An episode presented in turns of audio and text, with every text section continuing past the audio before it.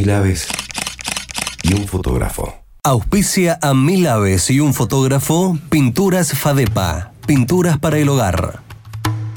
Bueno, acá estamos con Mil Aves y un fotógrafo en este nuevo episodio del podcast, ya el último podcast del año, así que contentísimo por haber podido cumplir con la propuesta que teníamos acá junto con Cami, con todo el equipo de SRT que, que nos habíamos propuesto, así que súper entusiasmado y con todo el optimismo para el 2023 poder continuar con esta propuesta que tanto nos interesa, nos atrae, nos divierte y realmente esto de poder transmitir y comunicar no solamente problemáticas ambientales, sino detalles y particularidades de las aves y la naturaleza en general, realmente nos, llena de orgullo y nos llena de placer.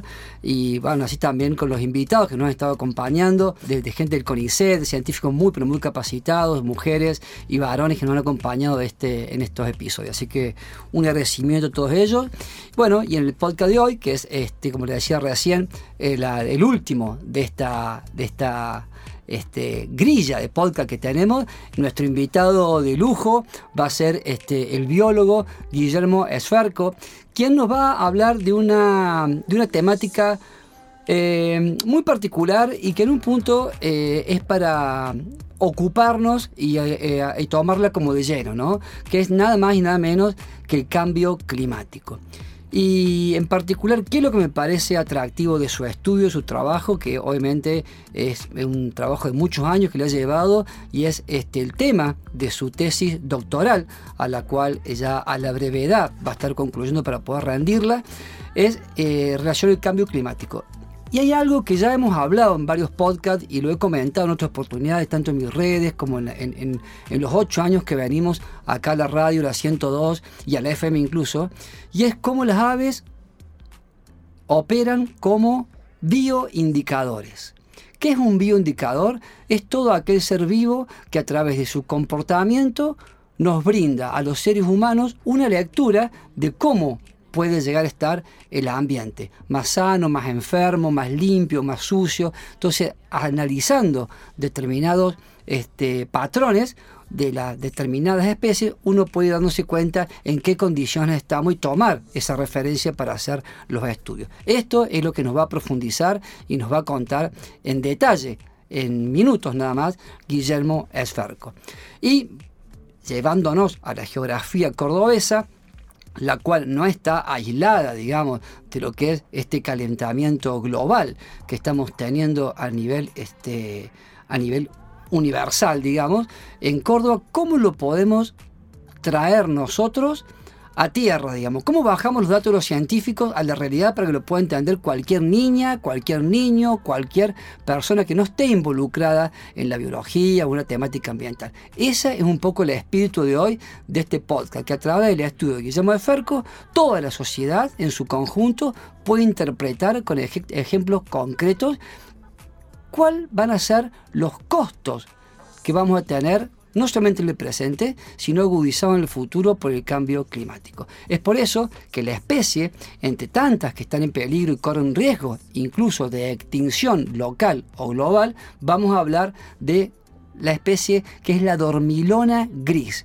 Esta es una especie de ave que ya a continuación vamos a empezar a describir. Bueno, bienvenidos todos y acá espero que disfruten el podcast y pueden dejar sus comentarios tanto en Spotify como en las redes de los SRT donde pueden escuchar. Más vale pájaro en su hábitat, mil aves y un fotógrafo. ¿Cómo es la dormilona gris? Bueno, vamos a comenzar con la descripción de la especie que nos trae el podcast este, que es la dormilona gris. La dormilona gris mide aproximadamente unos 16 centímetros y la parte dorsal, o sea que la parte del lomo, lo que tendría que ser la espalda, es completamente gris, de un gris neto. Y la parte ventral, de la garganta, el vientre y la panza vendría a ser, es blanca. La parte de la garganta en las aves es parte, eh, se zona eh, gular, se le dice. Y todo eso es blanco. Después el pico y las patas son de color negro. Y acá vamos con la característica distintiva porque hasta acá es un pájaro de unas medidas normales y un color modesto normal, pero tiene una característica muy particular, tanto macho como hembra, y es una mancha que la tiene en la cabeza, entre la cabeza y la nuca, y es de color rufo. Y ahora vamos a hablar qué es el color rufo. ¿Cuál es? El color rufo es un color, es un término que se utiliza casi prácticamente exclusivamente en ornitología y es eh, un color entre marrón y rojizo. Algo, rojo, algo rufo sería un ladrillo, por ejemplo. Y en la naturaleza, lo que tenemos como rufo podría ser el muy bien conocido hornero, que es nuestra ave nacional, no el cuerpo, sino la cola. La cola del hornero es de color rufa. Es para que aprendamos un poquito de qué ¿A qué nos referimos cuando decimos rufo? Y esta es la característica de la dormilona gris. Arriba gris, abajo blanca y esta mancha rufa en la cabeza y nuca. Para completar, vamos a decir que tanto macho y hembra no presentan dimorfismo sexual, sino que son prácticamente a la vista humana exactamente iguales en su coloración. ¿Cómo se comporta la dormilona gris? El comportamiento de esta especie principalmente debemos destacar que son muy pero muy terrícolas. Segundo que suelen formar grupitos de la misma especie entre 5, 6 hasta 8 individuos. Después también otra de las características es que corre y vuela en forma muy activa y con mucha rapidez. Son bastante dinámicas para moverse, incluso para cazar o para escapar de sus predadores. Y otra característica es que agita la cola y las alas de una forma nerviosa, bastante como si fuese eléctrica. Esa es la característica que tiene. Entre otras cosas, y cuando uno la ve, se la ve con una postura bastante erecta, eh, bastante bien parada, digamos, entre los o los pastizales en los que ella habita. ¿Dónde habita la dormilona gris? La distribución de esta especie va desde Perú pasando por Chile, Bolivia y llegando hasta el centro de la Argentina. Habita en pastos cortos o roquedales, en la puna, en la prepuna, pero también la característica es que habita en pastizales altos serranos y es ahí donde nos vamos a entrar de lleno ahora con el biólogo Guillermo de Farco, donde hizo su trabajo en el tema de cambio climático. ¿Por qué? Porque esas serranías de pastizales altos serranos son parte de nuestra pampa de Achala acá en la provincia de Córdoba. ¿De qué se alimenta la dormilona gris? La alimentación de esta especie consiste eh, en su mayoría en insectos, pero también se alimenta de frutos silvestres. ¿Cómo es la nidificación de la dormilona gris? Hablando de la nidificación, anida en grietas que están en las piedras, en zonas bastante pedregosas o de pastizales, y ahí ponen huevos blancos con algunas pintitas rojas. Eh, volviendo a la distribución de esta especie, habita eh, en zonas cordilleranas, como recién dijimos, entre Puna y Prepuna también, y habita en las zonas altas de las sierras grandes y sierras pampeanas. Pero tiene una característica, como muchísimas otras especies, cuando llega el invierno y baja mucho la temperatura, no realizan migraciones. Lo que realizan se llama movimientos altitudinales.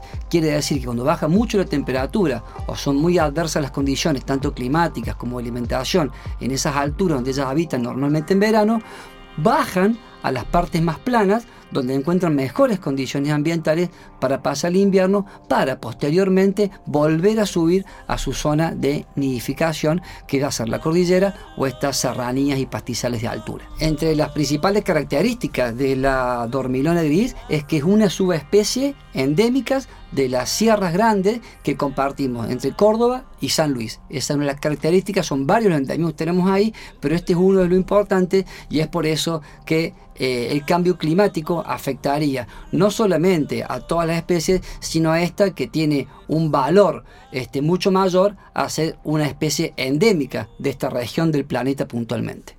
Estás escuchando Mil aves y un fotógrafo, un podcast de aves, ambiente y anécdotas por Guillermo Galeano. Bueno, y vamos a dar la bienvenida a nuestro invitado, eh, realmente lo considero un, amigo, un compañero de trabajo, al biólogo Guillermo Eferco. ¿Qué haces, Guille? Buenas tardes, ¿cómo estás? ¿Cómo andas vos? Hola, Guille, ¿cómo va? Todo bien, muy bien, por suerte. Mm, bueno, agradecido que me vuelvas a invitar a, compartir otro podcast este, para comentar algunas cosas interesantes por ahí que a la gente calculamos que les puede llegar a interesar sobre lo que estamos haciendo los biólogos eh, acá en Córdoba, por lo menos. Sí, es clave, clave el trabajo que hacen y creo que es lo importante y un poco el espíritu de estos podcasts también es de la difusión, ¿no? contamos con, con el espacio, con los SRT, con todo el apoyo técnico acá de operadores y demás para poder tener todo este, este estudio hoy para que se, se escuche bien y sea realmente algo agradable de compartir. No siempre son malas buenas noticias, pero sí eh, que, eh, ocuparnos, digamos, de esta, de esta problemática, sobre todo a nivel este, en esta región centro del país, donde estuve con esta provincia a niveles generales. Contanos un poco, Guille. Eh, primero, eh, sí, vamos a arrancar con la primera pregunta. ¿En qué consiste tu tesis doctoral? ¿Qué pregunta? Sí, intentemos, intenté cerrarme todo eso. A ver, ¿cómo para arrancar? Bien. Bueno, sí. ¿Qué me este, resumís? Eh, en resumen, bueno, eh, lo que yo estuve estudiando desde el año 2013 que arranqué con este trabajo es ver un poco cómo es la respuesta de las aves del centro de Argentina frente al cambio climático global es un poquito la síntesis, digamos, de todo el trabajo que estoy haciendo. Este, lo que pasa es que a nivel global se están viendo muchos patrones que se, se repiten, digamos, en distintos continentes, en todos lados de, del planeta, que mm, están referidos justamente o están vinculados a este cambio climático que estamos enfrentando ¿no? desde las últimas décadas. Entonces, bueno, acá en Argentina no, se conocía, digamos, eh, empíricamente por lo menos, que mm, si esos cambios se ven reflejados en, las distintas aves, también ocurrían acá en Argentina. Así que bueno, empecé a estudiar eso justamente. Bueno, yo creo que por ahí, para que la audiencia pueda entender, incluso yo lo entendí así, por eso trato de transmitirlo, creo que en este, en, en este país globalizado en el que vivimos, eh, bueno, un poco el espíritu de venir ocho años la radio, las dos publicaciones del libro hice, la, el trabajo que hacemos con la Fundación Milave, eh, el que vengo haciendo yo en lo individual hace, hace más de 30 años, te diría, y lo que siempre me ocupó es de ver cómo los medios de comunicación han hecho y nos hemos constituido en que vayas a un aula, mira el ejemplo voy a poner, de cualquier colegio de la provincia de Córdoba, de cualquier estrato social de la provincia de Córdoba, y le pidas a un niño que dibuje un koala, él va y lo hace, y le pedí al mismo niño, al niño al lado, que dibuje una comadreja o una guaraguazú y no saben qué son. Tal cual. ¿Qué quiero decir uh -huh. con esto? Es muy sencillo. Ahí me fui a niños de 6, 7, 8 años y muchas maestras y maestros también le pasa exactamente lo mismo que los niños, ¿no? No saben que son esos animales que acabo de nombrar y no podrían dibujarlos. Entonces un poco en, esto me he propuesto, como te digo, que sería uno de mis ejes, uno de mis objetivos de vida y de muchos nosotros, obviamente, es poder traer este localismo necesario e indispensable que creo que necesitamos, no solamente los cordobeses, puede ser Argentina, Latinoamérica, de revalorizar lo nuestro. ¿Y por qué me fui tan con las ramas? Porque ahora vuelvo automáticamente. Porque cuando hablamos de cambio climático, hablamos de una problemática universal global. Automáticamente lo que se nos viene a la cabeza es lo que vimos en algún documental o lo que la CNN o el Discovery nos propuso. Y eso creo que es una problemática seria y grande si no tenemos la suficien suficiente destreza e inteligencia para poder traspolar esa problemática a lo local. No sé si se entiende. Sí, sí, sí. Creo sí. que es clave. Y con esto cierro y termino. Todos podremos comprender que el cambio climático está aumentando la temperatura y hemos visto el oso polar quedarse sin su iceberg de hielo y empezar a nadar hasta algún punto inexistente muchas veces. Eso todo lo conocemos, que se derrite el polo norte, por ejemplo que se derrite todo lo que pasa allá sabemos y, y, la problemática del oso polar, al igual que koala, todos la conocemos. Ahora, ¿cómo venimos a Córdoba? ¿Cómo venimos a Sudamérica? ¿Cómo venimos a nuestros ecosistemas? ¿Qué es lo que nos pasa a nosotros? ¿Qué es lo que nos pasa acá? Y es por eso que considero, Guille, y te lo dije el primer día, tan valioso tu trabajo y el de muchos otros científicos, pero con las cosas locales, con lo nuestro, con Córdoba, para así poder sentir y ver y ocuparnos de la problemática desde la protección de nuestro ecosistema para que esto nos siga siguiendo. Por eso está lo que es tan importante. Entonces, lo que pasa ahora con el oso polar en algún punto de Groenlandia, que se le derrite el hielo, ahora Guilla Franco nos va a explicar cómo nos damos cuenta que nos pasa exactamente lo mismo aquí en Córdoba. Sí, me parece excelente la, esa reflexión, Guille, porque tal cual vos lo decís, o sea, conocemos la realidad ambiental y, y de otros tipos de, de, cuestiones, digamos, a nivel global de otros países, del, hemisferio norte sobre todo, pero realmente lo local y lo nuestro, eh, muy poca gente conoce qué es lo que está ocurriendo. Este, y no, no solo es eh, echarle la culpa tampoco simplemente a, la difusión de estos temas, sino bueno, también un poco de mea culpa de nosotros los que trabajamos del lado científico, digamos que recién ahora, en los últimos tiempos, es como que estamos eh, haciendo otro esfuerzo, digamos, como para poder comunicar mejor lo que estamos trabajando, que es difícil, digamos, no, no nos enseñan en la facultad cómo expresarnos este, ante los medios y cómo bajar esa información a la gente que realmente no tiene eh, este, este conocimiento, ¿no? Entonces, bueno, nos cuesta un poco, nos estamos adaptando y está cambiando eso Sí, un eso es poco. cierto, que, que se, que están adaptando y que cambiando un montón y es cierto y es muy valorable incluso. ¿no? Pero para eso también están los medios de comunicación, ¿no? Para poder sacar la información de ustedes y poder brindársela a la, a la sociedad, ¿no? Exacto. Un poco el objetivo. Contanos un poco más, Guilla, en detalle eh, sobre qué eh, especies trabajaste en tu... en- estás trabajando actualmente en tu, en tu tesis doctoral. Bien, sí, no, no son especies puntuales, o sea, eh, mi tesis tiene eh, como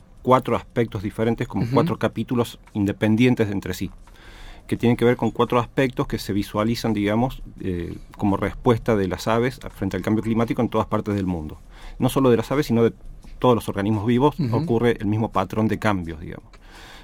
Lo que está afectando, digamos, este cambio climático a través del calentamiento global que vos lo mencionabas, es que uno de, las, de los patrones es que las especies, que sobre todo las que están en zonas templadas, digamos un poquito más alejadas del Ecuador, eh, empezaron a cambiar su distribución hacia los polos. Es decir, en el hemisferio norte se empezaron a cambiar su distribución hacia el norte y acá en el hemisferio sur empezaron a cambiar su distribución hacia el sur. Disculpa, en esa región templada es donde se encuentra Córdoba. Exactamente, Bien. donde estamos nosotros, que Bien. tenemos un, Ujú. un- un clima, digamos, con, con intermitencias anuales, digamos, entre Ujú. periodos fríos y cálidos, este, por eso es una, una zona templada. Entonces ahí es donde más se puede apreciar esto. Y como vos decías al principio también muy bien, este, las aves son uno de los principales indicadores del cambio climático, porque cualquier alteración ambiental que se produce, las aves responden rápidamente a esos cambios, justamente por la capacidad de vuelo que tiene, la, la- la- la respuesta rápida es muy, muy, muy notoria.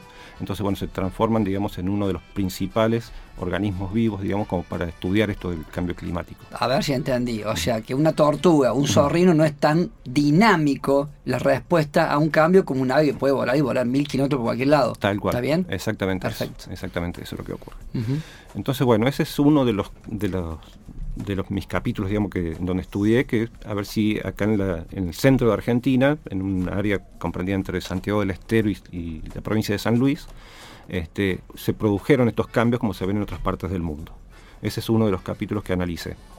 Otro tiene que ver con los ciclos reproductivos, que están íntimamente ligados al clima. Es decir, de nuevo, en las zonas templadas, en la época reproductiva se da en primavera-verano, y lo que se ha visto en otras partes del mundo con respecto como respuesta al cambio climático es que las aves están adelantando el inicio del periodo reproductivo. O sea, la postura del primer huevo, antes. la postura del primer huevo se adelanta en- a lo largo del tiempo, a a medida que van pasando las décadas y que el calentamiento va siendo cada vez más, más fuerte, se adelantan cada vez más rápido, digamos. Ese es otro de los capítulos que analicé. Después también otro patrón que se ve a nivel global es que las aves que habitan en, zonas de llanuras o en las zonas bajas de las montañas tienden a cambiar su límite altitudinal. Es decir, que elevan su, su límite, digamos, de, de altura este, hacia altitudes mayores. Y así que bueno, ese también es otro O de los capítulos que analicé. Disculpa, está bien. A ver.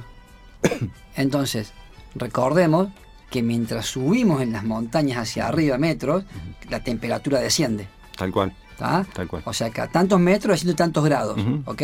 Listo, perfecto. Entonces, si yo tengo calor abajo, ¿qué hago? Subo 100 metros. ¿Sería así? Eh, más o menos. A ver, o sea, explícanos eh, esa Por ahí parte. mucha gente piensa esto, siempre, siempre lo, lo aclaro también, porque no, no es que eh, están con mucho calor y buscan un lugar más frío, sino que el límite del frío subió Exacto. altitudinalmente. Es decir, que no van a zonas más frías, sino que van a zonas que antes eran frías y que ahora son más cálidas como estaba abajo. Ok, están siguiendo la temperatura, digamos. Están siguiendo la temperatura. No, no suben porque tienen ganas, suben porque están- eh, su estándar es tantos grados y tantos grados. Ok, eso se fue para arriba, me voy para arriba yo también con él. Exacto, Entonces, en la exacto. montaña, una, una, una montaña como Pampa de Achala, que tiene un promedio de 2.200 metros de altura, si yo estoy, a ver, para ah, vamos, vamos a ser medio cordobeses, ¿no? si estoy, te pienso y te lo pregunto, si yo soy este, un ave y habito en la zona de Tanti Sí, y viene el cambio climático y me aumenta un grado, me tengo que ir más arriba a los gigantes. Guillermo Galeano conversa con el biólogo e investigador Guillermo Sferco sobre cambio climático y comportamiento de aves. Claro, me Tengo me ir da esa posibilidad. Y ya no voy a poder vivir ahí abajo, tengo que vivir allá arriba. No, también pueden llegar a subsistir Quedan. porque el, lo- el limitante para, para muchas especies es justamente lo que se conoce como el límite frío, a partir del cual, ya sea latitudinalmente, es decir, hacia el sur, Hacia el sur, no, hacia pueden, arriba. no pueden irse más porque es demasiado frío, y hacia arriba ocurre lo mismo, como decís vos, a medida que, aument- que subimos en altitud, baja la temperatura. Entonces, eh, lo, que se, lo que se está corriendo es justamente ese límite frío a partir del cual las aves ya no pueden reproducirse, no pueden encontrar Bien. alimento, no pueden Bien. buscar sus recursos. Bien. Pero tenemos que tener claro entonces que las aves, al ver el cambio climático, aumenta la temperatura, suben hacia arriba de la montaña o bajan hacia el sur de la Patagonia. sur de la Patagonia. Contanos esto. Y también adelantan sus ciclos reproductivos. O sea, Dos se dan- cosas. Se mueven para arriba, se movilizan para arriba o para el sur y aparte ponen los huevos antes. Exactamente. Lo cual Eso es- también calculo tiene otra problemática para dejar, alimentación y demás. ¿Nos contarás? Exactamente, exactamente. Eso es lo que, eso es lo que estoy, lo que estoy viendo. Este, con respecto, bueno, otro de los capítulos que analicé es que es algo de futurología, Bien. pero es científico, Bien. este, que es analizar qué puede ocurrir de acá en más con el cambio climático. Es decir, cómo está ahora la situación, qué puede ocurrir con si se ciertas proyecta especies como está. ¿qué pasaría? Exactamente, exactamente. ¿Y? ¿Qué miedo? Este, bueno, ¿Para qué me siento? ¿Para qué me siento? Eso es lo que más se trabaja a nivel global, digamos, a nivel mundial, desde, desde el punto de vista científico, es ver. Qué puede ocurrir. Vaticinar el futuro con estos datos. algo Ujú. que puede ocurrir para justamente mitigarlo, para eh, generar acciones para, para que no, pa- no pase lo que, lo, lo que puede ocurrir. Este, y hay un grado de confianza muy alto, digamos, en cuanto a este tipo de trabajos. Este, y, y justamente lo que se ve, acá en Córdoba yo lo analicé solamente con las especies como la que, la que describiste hoy, la dormilona la gris. dormilona gris. Ujú. Este, como dijiste bien, que es una subespecie endémica de las sierras de Córdoba, que no es la única, sino que hay 14 especies y subespecies endémicas en ese sector de las sierras. ¿m? Son, son muchas especies, y yo me centré en nueve de ellas, ¿m? que están ubicadas justamente a partir de los 1500 metros de ¿Me altura las en las nombras sierras. nueve? Y son la, la remolinera serrana, Sí. la remolinera chocolate, el canastero pálido, el. eh, oh, déjame pensar, eh, la caminera común, La quimera común, sí. eh, el canastero pálido, lo Canastero dije, pálido está, el sí. partidero serrano, El partidero serrano. la dormilona gris, Ujú. piquito de oro grande. Bien, perfecto. Bueno, eh, recordemos la audiencia, eh, o, o yo siempre también trato de, de imaginarme que esto lo pueden estar escuchando niñas y niños, y que un endemismo es un ser viviente que vive en determinado lugar del planeta.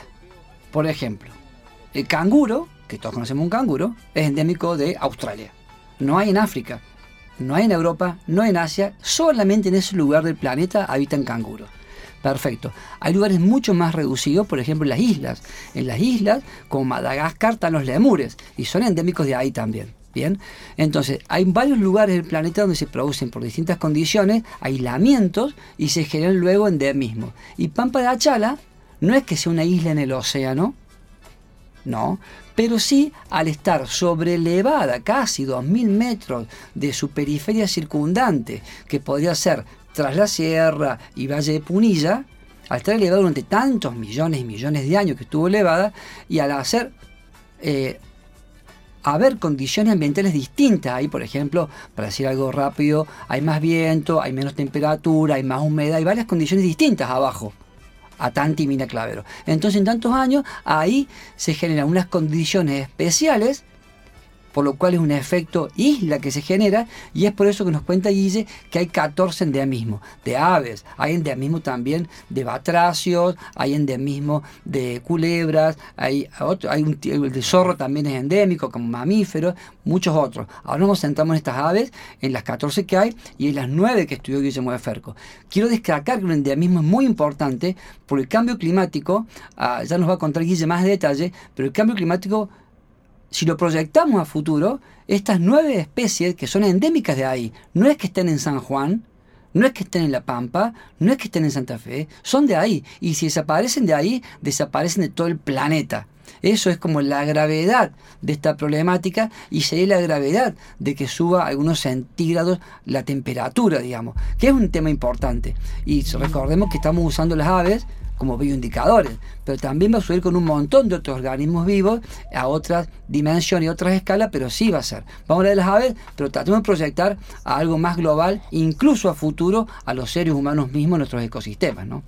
Exactamente. Contanos, Guille, sobre estas nuevas especies y qué, has descubierto hasta ahora, qué, fue, cuáles fueron los resultados que vas obteniendo. Bueno, sí, eh, eh, realmente dentro de los resultados de la tesis es lo, más alarmante que lamentablemente me, salió como resultados, eh, porque lo que hice es proyectar en base a la distribución actual que tienen acá en, en las sierras de Córdoba y San Luis, que es el mismo cordón montañoso, digamos, proyectar hacia futuro cuál sería el óptimo climático para estas especies. O sea, en base a la localmente a dónde están ubicadas hoy, tenemos una idea, digamos, como una fotografía de cuál es el óptimo climático para que habitan estas especies. Climático en cuanto a precipitaciones, distintas mediciones de temperaturas, como temperaturas máximas, medias, mínimas, máximas absolutas, etcétera.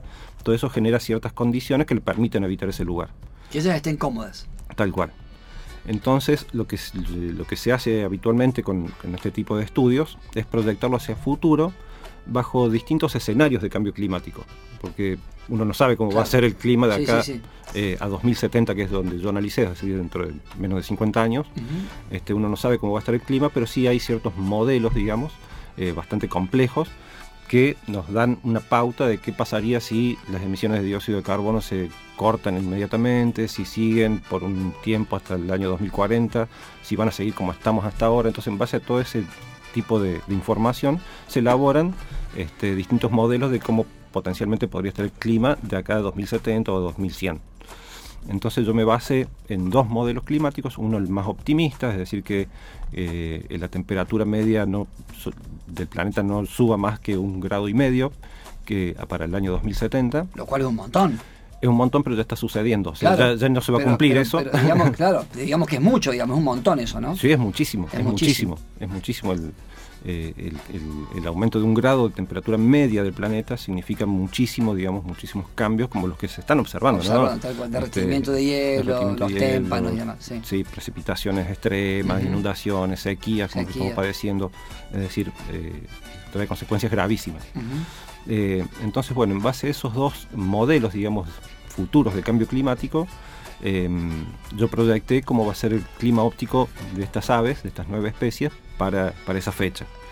Y me dio para el, para el escenario más optimista, es decir, que, que, seguramente no se va a cumplir porque ya lo estamos, ya estamos en 1,4 grados, ya tenemos de aumento de temperatura desde la era industrial hasta hoy, es decir, que ya se va a sobrepasar ese valor, pero lo que me arrojaron los resultados indican que las nueve especies van a perder una superficie climática óptima de entre un 45 a un 70% de reducción. Y para el escenario más pesimista, digamos, donde se habla de que pueden ser entre 4 y 6 grados de, aumento de temperatura. Este, ahí los valores obviamente que se incrementan de pérdida de, nicho eh, climático para estas especies y se podrían perder entre 75 al 90% de una superficie óptima para, que puedan subsistir estas especies. Hablando de estas nueve especies. De estas nueve especies solamente. O sea, el 90% en, un, en, un, pronóstico bastante pesimista, las perdemos y se extinguen para siempre o sea, va a quedar un 10% nada más de su área de climática que tienen actualmente. O sea, eh, incluso hay, alguna especie como ser la remolinera serrana, este, que es una especie endémica, ya no es subespecie, sino como una especie endémica, eh, se podría extinguir de la provincia de San Luis, por ejemplo. o sea, dejaría de tener un clima óptico para que, que acá, por eso. Son un poco más bajas, exactamente. Y la que hablabas vos hoy, la, dormilona gris, este, también es una de las que potencialmente podría perder eh, gran parte de su, de su hábitat climático, cercano al 90% también. Un montón. Sí, son las dos especies más complicadas, aunque todas, como estamos viendo en el escenario más optimista, más pesimista, partimos de un 50% de pérdida de, arranque. de arranque. Entre 45 al 90 pasa de acuerdo si tomas uno u otro, otro escenario. escenario. Lo mínimo es el 45 y lo máximo el 90%. Entonces, bueno, la idea es estos resultados para qué sirven también, ¿no? Un poco, bueno, uno puede ser alarmista o puede, eh, puede generar, digamos, encender las alarmas en la conservación.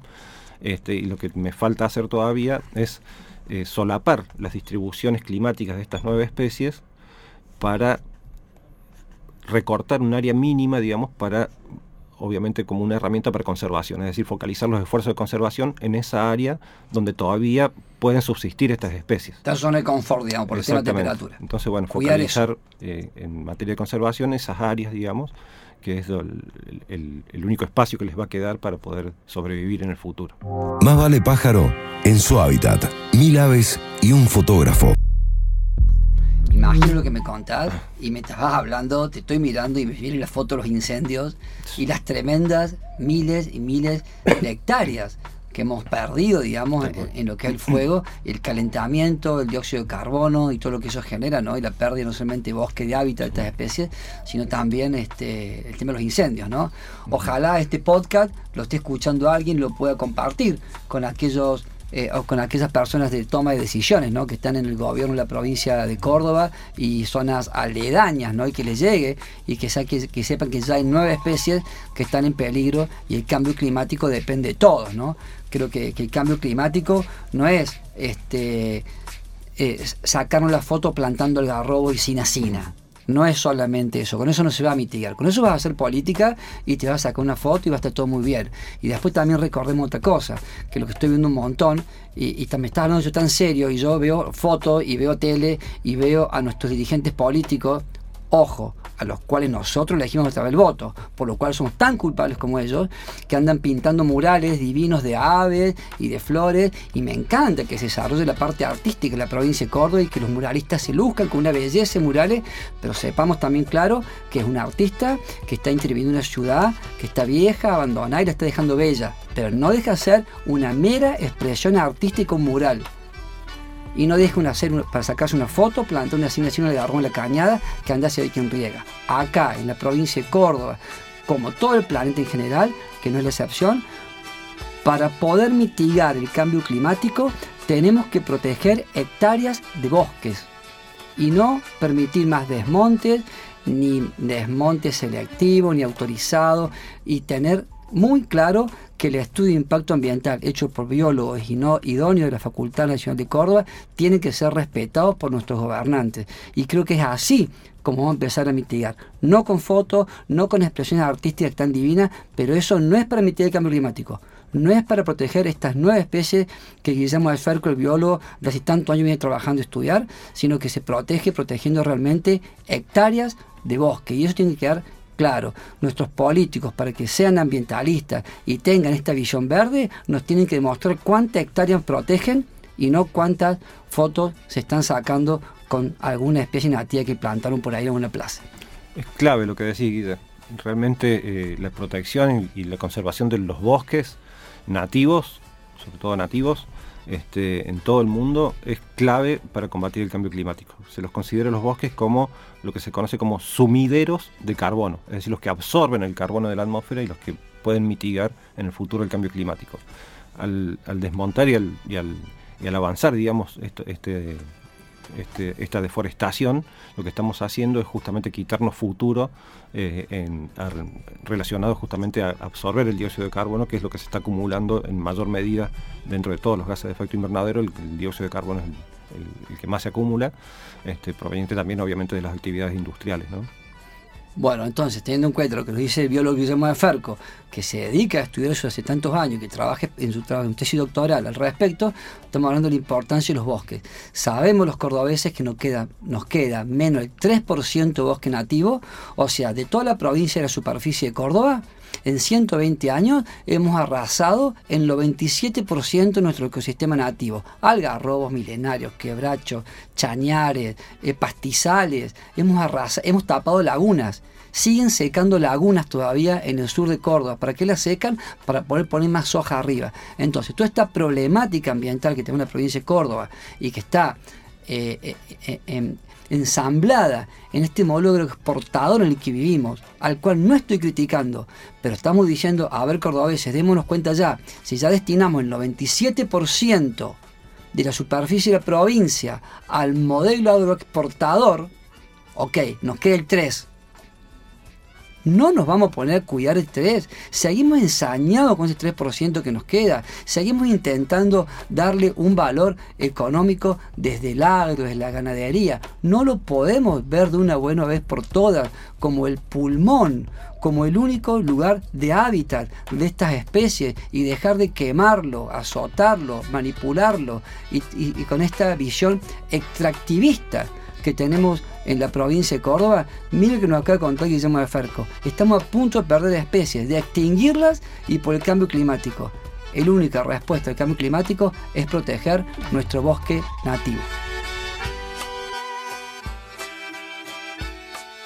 Bueno, Guille, dicho esto, no me queda nada más que agradecerte y quiero que sepas que no solamente te agradezco por todos tus conocimientos y por todo tu, tu, tu, tus saberes, digamos, y tu, entrega a lo que es la biología y tu, y tu estudio, sino también agradecer también como amigo y como compañero de la Fundación Milaves, porque con Guillermo de Ferco estamos en el equipo de la Fundación Milaves del día cero. Hemos, se ha forjado junto a la Fundación esta ONG cordobesa, que es la Fundación Milaves, la cual invito a, a visitar y aportar, ¿por qué no? Es www.milaves.org y también nos pueden buscar por Instagram y por Facebook. Ahí tienen la posibilidad de inscribirse, anotarse y colaborar en sus cinco categorías. Puedes elegir qué ave vas a hacer y de ahí con un pequeño aporte mensual poder ser parte de este equipo para que no solamente biólogos como Guillermo de Ferco, sino el resto del equipo de biólogos y biólogas sigan trabajando y poder aportar a la sociedad los conocimientos de estos tan distinguidos trabajadores que lo hacen con tanto amor y tanta entrega. Guille, muchísimas gracias por venir, un gustazo como siempre. No, gracias a vos, Guille, un gustazo. Entonces ahora el fotógrafo cuenta una anécdota. Bueno, entre las tantas anécdotas que tenemos en esta vida de fotógrafo, tantos años recorriendo los montes, los pastizales, metidos en lagunas, embarrados hasta la cintura, invierno, junio, frío, calor, voy a contar una anécdota de cómo sacamos fotos, en una de las primeras fotos a la, a la dormilona gris. Eran los años 90, no se había quedado el parque Condorito todavía, ni siquiera el parque todavía había que pagar 5 pesos para entrar a un gaucho que te parecía caballo de la nada entre la niebla, me acuerdo. No te podías escapar nunca de él, siempre estaba ahí. Y le pagaba los 5 pesos y te dejaba pasar. Iba con mi equipo foto, eh, de hecho no era digital, eran diapositivas. Y estaba trabajando porque la idea era, eh, lo hice durante casi un año y medio, fui a Pampa Chala a armar un audiovisual, que era la pantalla, un proyector, iban las diapositivas en el carretel con micrófono iba contando y lo pasé en no sé en cuánta cantidad de colegios. algunos colegios le cobraba y con la plata que cobraba iba a los colegios que no me podían pagar. Así que, bueno, eso fue lo, hice muchísimos años y ahí contaba la importancia del acuífero que es Pampa de Chala y obviamente siempre a través de las aves iba comentando todo esto. Y me faltaba la foto de la dormilona, la quería tener, pero como es mansa, se deja acercar, pero la vez no tanto y es como difícil, este, no sabía cómo sacarle. Así que, bueno, un día me, desistí y dejé de perseguirla y de, buscarla y las veo. Y cuando las veo me tiro al suelo y me quedé inmóvil, haciéndome el muerto, pero con la máquina lista, ¿no? Para sacar la foto. Y ahí se pusieron curiosas y había una piedrita que sobresalía un poquito, como un lombote de un cuarzo grande que era porque recordemos que Pampa Achera está constituida por cuarzo, mica y feldespato principalmente, hay muchas piedras de cuarzo bien blancas y es ahí donde se, se camufla. Recordemos que es gris como el feldespato y el otro es blanca como el cuarzo, entonces está en su reino en estos roquedales, lo cual no siempre es fácil verla. Y dije, bueno, ya tengo que cerrar todo esto, ya me quedan pocos días para seguir yendo y no te di la foto. Así que nada, como anécdota cuento eh, que la satisfacción fue que me tiro al piso, me quedo inmóvil al sol con una gran importante temperatura en Pampáchala y ellas, el grupito de 4 o 5, se me acerca y una se sube a un cuarzo, se pone frente y nada, la satisfacción de sacar esa foto, creo que lo que los fotógrafos de AVE la comprendemos, ¿no? Eh, a cuatro metros, la distancia óptima, luz justa, nada, fue un placer y una alegría y fue la última foto de la, de, todas las que buscaba estos endemismos para poder hacer este nada humilde trabajo este videográfico digamos para, para hacer este, este, este pequeño eh, audiovisual que se hizo. Así que nada, la alegría fue haberla tenido tan cerca y sin buscarla. Ella vino por curiosa, digamos. Auspició este episodio Pinturas Fadepa, pinturas para el hogar. Mil aves y un fotógrafo.